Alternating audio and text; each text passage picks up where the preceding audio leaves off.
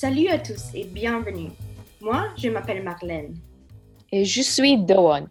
Aujourd'hui, nous sommes en direct dans le studio de LN 130 et c'est notre premier épisode de Londophone où on interviewe des francophones à Londres sur leur expérience avec la langue française et comment la politique de leur pays d'origine l'influence. Cette semaine, on était particulièrement intéressé comment la politique influence la langue française à travers le monde.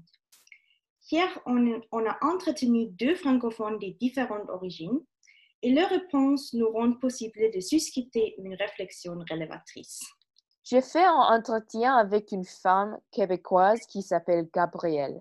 Elle est une conseillère en gestion et elle vit à Londres depuis 2014. Marlène a interviewé Claire, une traductrice du Rwanda. Elle travaille à l'ambassade rwandaise depuis 2015. Exactement. OK, um, on commence avec les moments les plus surprenants. Pour moi, j'étais vraiment impressionnée que mon interviewée, Claire, parle trois langues couramment, le le français et l'anglais. C'est intéressant. Ma personne interviewée est aussi trilingue. Gabrielle parle le français et l'anglais parce qu'elle a grandi au Québec et elle parle aussi l'arabe car elle l'a appris à l'université. Oh, quelle coïncidence! Mais pourquoi penses-tu les deux interviewés parlent de nombreuses langues? Quels sont les contextes historiques et culturels du plurilinguisme? C'est une excellente question, Marlène. En fait, au XVIe siècle, les colons britanniques et françaises ont occupé le Canada. Et mon interviewé a dit qu'aujourd'hui, au niveau fédéral, euh, le Canada est un pays légalement bilingue. Donc, tu as deux langues officielles, le français et l'anglais. Euh, mais au niveau provincial, huit provinces sont euh, anglophones. Alors, le pays est un mélange des cultures anglophones et francophones, mais il existe aussi la culture indigène. Malheureusement, la population autochtone était délocalisée et elle était forcée d'assimiler à la culture des colonisateurs. Ah, que passe. Hmm, j'imagine que l'histoire coloniale pèse lourd sur les Canadiens. Rwanda, un pays connu pour le génocide en 1994, a été colonisé par les Belges en 1916.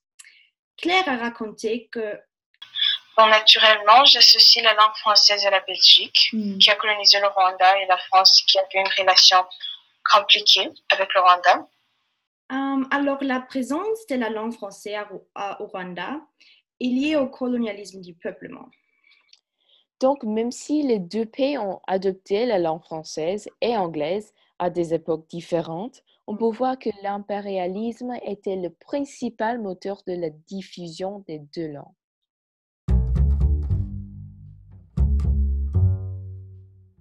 Comme les deux interviewés francophones vivent dans une ville anglophone, Londres, comment le multilinguisme a-t-il influé leurs expériences à Londres? Gabrielle dit qu'elle a beaucoup de chocs culturels à Londres parce qu'elle a grandi au Québec, mais elle a aussi vécu à Toronto, en Nouvelle-Écosse et au Nouveau-Brunswick, qui sont des villes anglophones où la culture est similaire. La seule différence culturelle qu'elle a indiquée, c'est la suivante. Je dirais qu'au Canada français et au Canada anglais, on est très euh, chaleureux. Les Nord-Américains, en moyenne, on est beaucoup plus euh,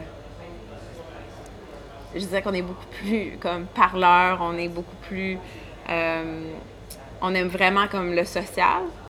Moi, je voudrais visiter le Canada pour témoigner la différence entre les personnes que j'ai rencontrées à Londres et au Canada. Et toi, Marlène?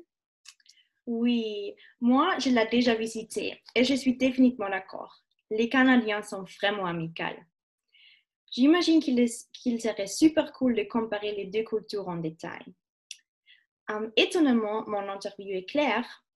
Elle y a fait des expériences similaires. Elle m'a raconté que les Rwandais sont naturellement chaleureux et accueillants, ce hmm. qui n'est pas quelque chose que je vois partout. En fait, c'est super bizarre que les deux trouvent que l'hospitalité anglaise est pire, car moi, comme locutrice native allemande, J'ai l'impression que les Londoniens sont beaucoup plus chaleureux. Hum, mais concernant le multilinguisme, elle a montré ses bénéfices. Il y a beaucoup de diversité ici, et c'est vraiment bien, parce que j'apprends beaucoup de choses sur différents pays simplement en parlant le genre, et de plus, Londres est très magnifique. Ah, d'accord. Euh, je comprends que pour elle, le multilinguisme est donc un élément essentiel pour se bouger entre des espaces culturellement divers.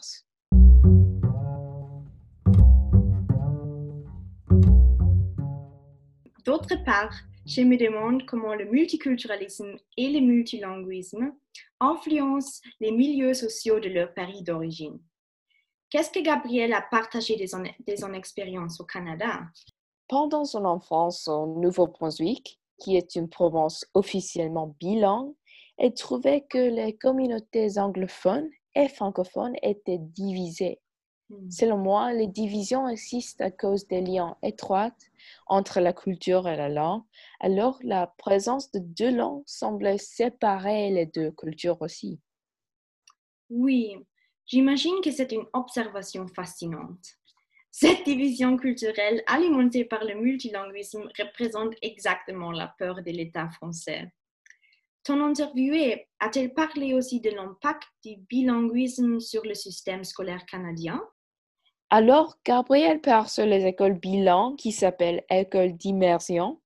Même si le bilinguisme est en utile utile, Gabriel croit qu'elles peuvent être inéquitables. Normalement, les élèves des écoles d'immersion ont plus d'opportunités d'emploi car ils reçoivent un diplôme bilingue. En fait, Gabriel les a comparés aux écoles secondaires au Royaume-Uni. Les gens voient ça un peu comme les Anglais en Angleterre. Il y a un débat autour de grammar schools. Est-ce que les grammar schools en Angleterre sont éthiques? Parce que c'est pas. Mm. Ça, donne à certains, même si c'est gratuit, ça, ça met certains élèves plus forts, peut-être dans un environnement avec d'autres élèves plus forts ou même plus d'un. d'un euh, d'un contexte socio-économique plus favorisé.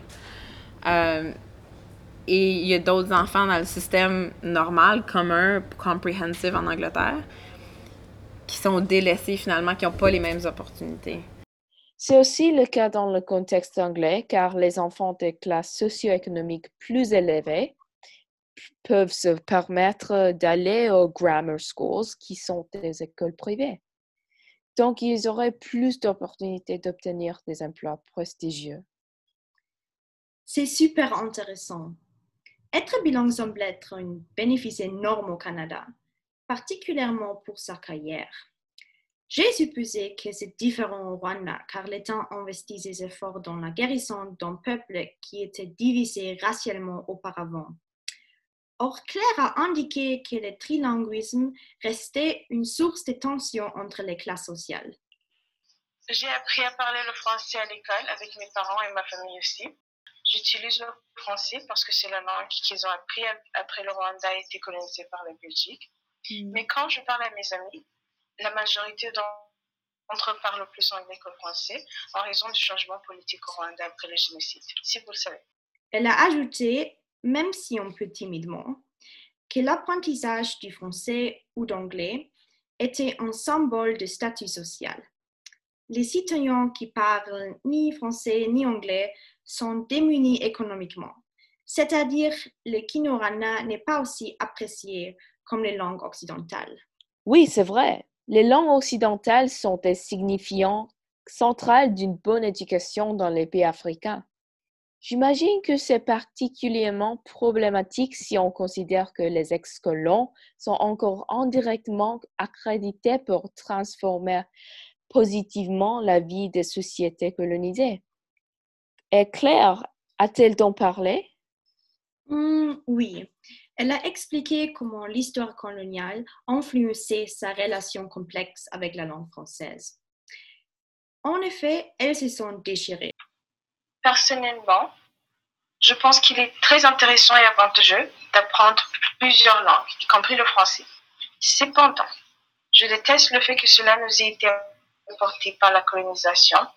Mm. Et, et quand que les langues occidentales, le français inclus, sont meilleures que notre langue maternelle, qui est tout aussi étonnante et riche en linguistique. Évidemment, ces conflits entre ce qui était apporté par les colons et ce qui marquait la population locale restent un thème polémique au Rwanda. Ah, je comprends. Au contraire, le Canada ne doit pas faire face à cet enjeu car les langues indigènes étaient plus ou moins complètement éliminées pendant l'impérialisme. J'ai fait plus de recherches sur les lois que la province du Québec a mises en œuvre. La loi 101 stipule que la langue française doit y être le langage courant du travail, du commerce et de la communication. Ça veut dire que les entreprises qui vendent des produits ou services doivent utiliser une dénomination française. Par exemple, KFC, une, chaîne de restaurants, s'appelle PFK, Poulette Frites Kentucky au Québec. PFK, c'est super drôle. Oui, n'est-ce pas? Euh, mon interviewé ne croit pas que la loi qui protège la langue française est nécessaire. Moi, j'ai du point de vue acadien et franco-ontarien dans des petites minorités où ces gens-là habitent entourés de l'anglais. Euh, et je crois que le Québec ne devrait pas avoir trop peur parce que c'est y a une majorité francophone. Je comprends que le Québec veut préserver le français parce qu'il est entouré par de nombreuses provinces anglophones au Canada. Et en plus, le Québec est l'un des deux seuls où le français est une langue officielle. Et c'est la raison pour laquelle le gouvernement veut le sauvegarder et par conséquent le patrimoine culturel du Québec aussi. Et Marlène, j'ai entendu dire que le Rwanda a des politiques spécifiques concernant la langue dans le système éducatif? Oui, euh, comme j'ai déjà mentionné, l'anglais a remplacé le français dans tout le système scolaire rwandais. Même si les étudiants s'engagent littérairement avec sa langue locale, l'Ekinoranda, toutes les sciences sont enseignées en anglais. Claire suppose que cela fait les étudiants plus adaptés au monde du business du Commonwealth que le Rwanda a rejoint en 2009. Bon, euh, je pense que c'était d'abord une façon de créer plus de liens avec les anglophones, hmm. euh, un moyen d'ouvrir des portes pour des investisseurs au Rwanda et des possibilités pour les Rwandais aussi. En même temps, elle critique quelques aspects de ces changements linguistiques. Elle a affirmé le suivant. Euh, je trouve que l'eurocentrisme reste un problème polémique aujourd'hui. Oui, j'ai le même point de vue que l'eurocentrisme est omniprésent en cette époque. C'est un vestige du colonialisme qui existe dans certains éléments de la société internationale, par exemple le commerce, comme tu l'as dit, et des organisations intergouvernementales. Et toi, Marlène, qu'est-ce que tu penses du changement de la langue de l'enseignement au Rwanda?